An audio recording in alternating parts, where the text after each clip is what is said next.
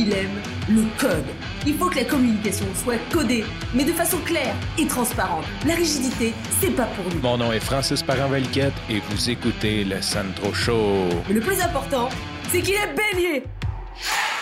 Te souviens-tu quand on était jeune puis nos parents essayaient de réutiliser nos expressions ou d'essayer de comprendre ce qu'on faisait? On était tellement comme Hey, t'es pas dedans. Je rester poli, là, mais on était comme. On avait vraiment une attitude arrogante parce que ben, nos parents ne comprenaient pas notre culture, la culture des jeunes, qu'est-ce qui était in, qu'est-ce qui était hot. Je me souviens même euh, du père d'un de mes chums qui essayait comme de nous imiter en disant chill, mais ça sonnait tellement mal, ça sortait mal, tu sais. Et aujourd'hui, c'est à mon tour de me sentir mon oncle. Ça fait une couple de fois que je me sens mon oncle, puis j'avais envie de te parler de ça.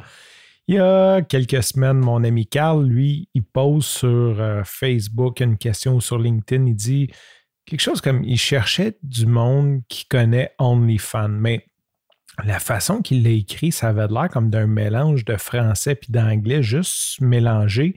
faut mettre en contexte, je ne connais pas OnlyFans Là, j'ai une idée de ce que c'est. Pas vraiment aller voir, c'est pas vraiment mon type de médias sociaux. Ça, me semble être quelque chose de voyeur. Et de toute façon, j'ai déjà assez de mon podcast et des autres réseaux sociaux que de commencer à aller regarder d'autres choses.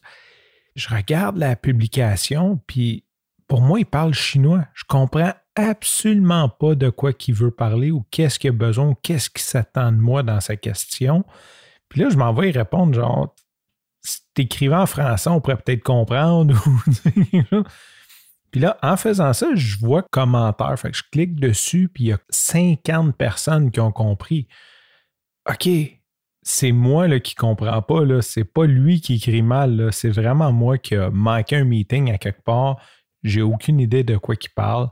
Je réponds quelque chose comme Hey, j'ai de l'air mon oncle, mais what the hell? C'est quoi ça? Puis là, un autre de mes amis me répond, puis il me dit Ah, OnlyFans, c'est comme une espèce d'Instagram que le monde paye. Comme un mélange d'Instagram et de Patreon.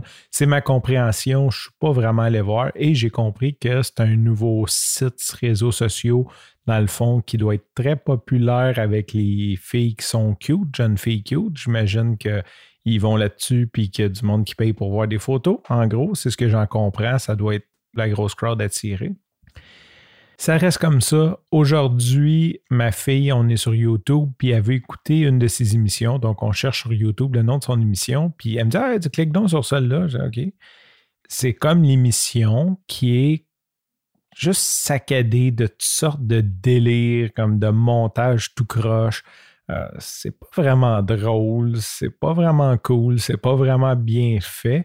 Et là, je vois la maman de l'émission, elle tape sur Google, genre, je suis coincé dans un YTP. Puis là, ça fait une couple de fois que je vois YTP. Puis là, je suis c'est quoi ça, un YTP? Puis là, je me sens encore mon oncle, je m'en vais taper sur mon téléphone euh, YTP définition. Et c'est un YouTube poop. Donc, c'est ça. C'est des gens qui prennent des extraits vidéo, qui font du montage, du mixage avec comme sortes d'affaires euh, vraiment, c'est du n'importe quoi. Là, en gros, celui que j'ai vu, c'est du n'importe quoi. Il y en a peut-être qui me ferait peut-être qu'il y en a certains que euh, j'aimerais.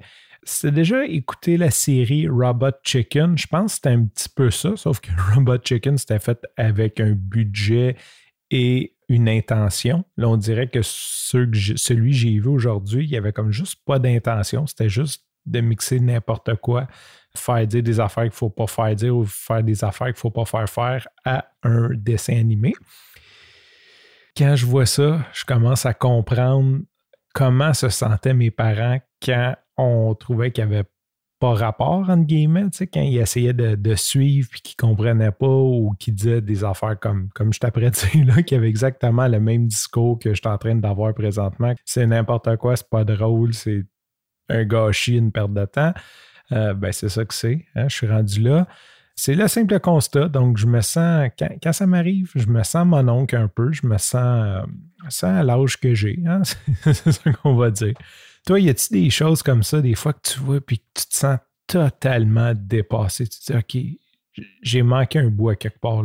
Qu'est-ce, qu'est-ce que c'est ça? Sur ce, je te remercie pour ton écoute. Je te dis à demain et bye bye.